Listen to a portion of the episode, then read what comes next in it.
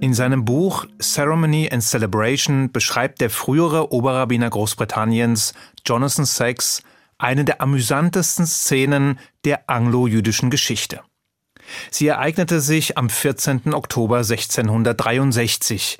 Sieben Jahre waren vergangen, seit der nicht unumstrittene Oliver Cromwell den Juden die Rückkehr nach England ermöglichte, nachdem diese Jahrhunderte zuvor von englischem Boden vertrieben worden waren. Im Zuge der Rückkehr wurde in der Londoner Innenstadt eine kleine Synagoge eröffnet. Eines Tages nun beschloss der berühmte Tagebuchschreiber Samuel Pepys, dieser neuen Kuriosität einen Besuch abzustatten, um Juden beim Gebet zu erleben. Was er dabei beobachtete, verblüffte und empörte ihn zugleich. Denn wie es der Zufall oder die Vorsehung so wollte, fand sein Besuch nicht an einem gewöhnlichen Tag statt, sondern an einem besonderen Feiertag. Und seine Eindrücke beschrieb er wie folgt. Der ganze Gottesdienst wird in Hebräisch gesungen. Es gibt keine Disziplin, nur ziemliche Konfusion. Dann werden ihre Gesetze, die sie aus der Lade herausnehmen, von mehreren Männern getragen, vier oder fünf insgesamt, und sie helfen einander. Jedenfalls tragen sie sie immer im Kreis herum, wobei gesungen wird. Aber mein Gott, diese Unordnung zu sehen, das Lachen, den Spaß und keine Aufmerksamkeit, sondern ein großes Durcheinander während des ganzen Gottesdienstes. Mehr wie Tiere als Menschen, die den wahren Gott kennen. Ich habe so etwas noch nie gesehen und hätte mir auch nicht vorstellen können, dass es irgendeine Religion in der ganzen Welt gibt, die so absurd durchgeführt wird wie diese. Soweit Samuel Pepys. Nun sind jüdische Gottesdienste als solche schon nicht ganz so diszipliniert und durchorchestriert, wie man es etwa von den christlichen Pendants kennt. In Synagogen geht es in aller Regel etwas lebhafter zu, unsteter, umtriebiger was unter anderem mit der Struktur des Gottesdienstes zu tun hat, wonach nur bestimmte Teile gemeinsam gesprochen oder gesungen werden. Dabei steht ein jeder Beter selbst vor Gott, ohne Mittler oder Verbindungsmann. Da man aber nicht nur vor Gott steht, sondern auch inmitten von Mitbetern, kommt es schon mal vor, dass der Ewige den Aufmerksamkeitswettbewerb verliert. Außerdem sind die Gottesdienste mitunter ziemlich lang, weshalb man gerne auch mal das Gespräch mit Umstehenden sucht um zu lernen und zu vertiefen oder um zu plaudern und sich abzulenken. Und nicht zuletzt ist eine Synagoge für viele Beter wie ein Zuhause. Und der Ewige ist unser Vater. Zumindest wird er in manchen unserer Gebete so beschrieben. Avinu Malkeinu, übersetzt unser Vater, unser König. Mit anderen Worten, wir fühlen uns, wie wenn wir unseren Vater besuchen. Einen Vater, den man liebt und fürchtet, verehrt und respektiert, und in dessen Nähe man sich geborgen, geliebt und behütet fühlt, so wie zu Hause. Und diese Intimität, dieses Näherverhältnis, diese Geborgenheit spiegelt sich historisch in vielen Synagogenbauten wider. Denn Synagogen waren im Vergleich zu den enormen kirchlichen Prachtbauten eher klein und bescheiden, wobei Ausnahmen bekanntlich die Regel bestätigen. Um es mit den Worten von Rabbiner Jonathan Sachs zu sagen, die prachtvollen Kathedralen Europas vermitteln ein Gefühl für die Unermesslichkeit Gottes und die Unbedeutsamkeit des Menschen.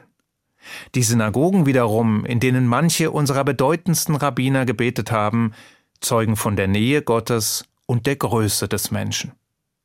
Es sind Orte, die uns nicht unbedingt zur Reflexion über unsere eigene Bedeutungslosigkeit anhalten oder uns mit ihrer Größe und Pracht erschlagen oder uns in Ehrfurcht und Staunen versetzen, sondern es sind Orte, die einem das wohlige Gefühl vermitteln, zurückzukommen, dahin, wo man hingehört, nach Hause. Und deshalb bewegt man sich als Jude wohl auch natürlicher, ungezwungener und lockerer in seinem zweiten Zuhause, sprich der Synagoge. Aber nun zurück zu Samuel Pepys Beobachtungen aus dem Jahr 1663. Was er an diesem Tag zu sehen bekam, war nicht nur die Lebhaftigkeit eines gewöhnlichen Gottesdienstes, sondern es war mehr als das. Er hat, ohne es zu wissen, eines der ausgelassensten und fröhlichsten jüdischen Feste besucht, das Freudenfest der Torah, Simchat Torah. Obwohl dieses Fest weder in der Torah noch im Talmud explizit erwähnt wird, hat es sich im Lauf der Zeit prächtig entwickelt. Nicht, weil es von unseren Weisen etabliert worden wäre, sondern weil es von unten gewachsen ist. Eine Art Graswurzelfest. Und dieses wird außerhalb Israels unmittelbar nach oder mit dem Ende des Laubhüttenfestes gefeiert. Quasi am neunten Tag des achttägigen Sukkot-Festes, welches eigentlich nur sieben Tage dauern sollte. Klingt das kompliziert und widersprüchlich? Das ist es auch, weswegen wir es für dieses Mal dabei belassen. Jedenfalls feiern wir am neunten Tag des Laubhüttenfestes das Freudenfest der Torah.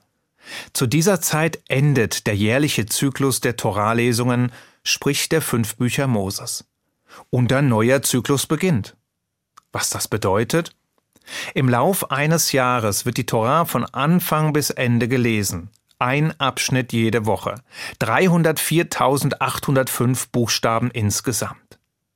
Einstmals gab es in Israel die Praxis, die Lesungen auf drei Jahre aufzuteilen, womit es etwas entspannter zugehen würde.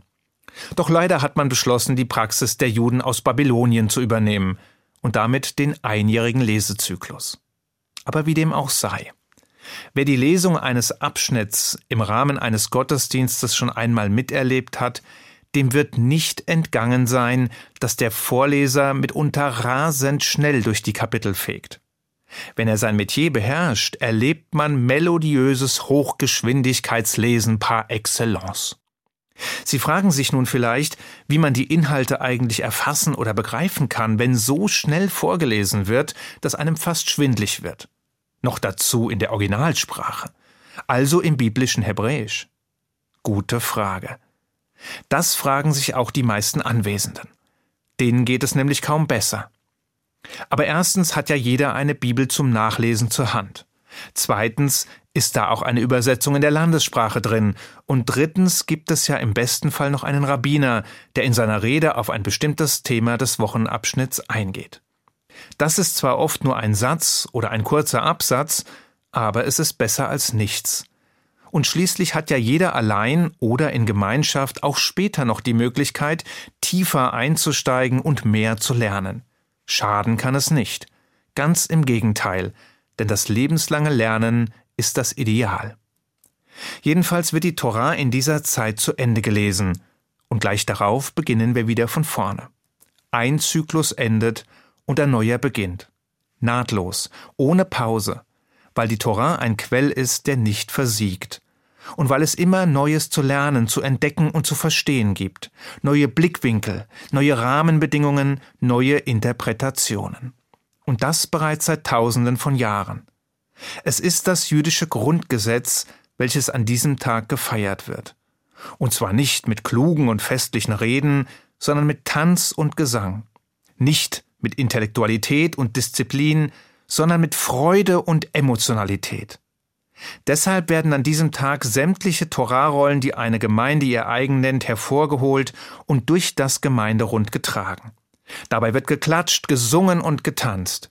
Es fliegen Bonbons für die Kinder und von Zeit zu Zeit wird pausiert, damit andere die Torarollen übernehmen und mit ihnen tanzen können. Oder um ein Gläschen zu trinken. Auf das Leben. Lachaim.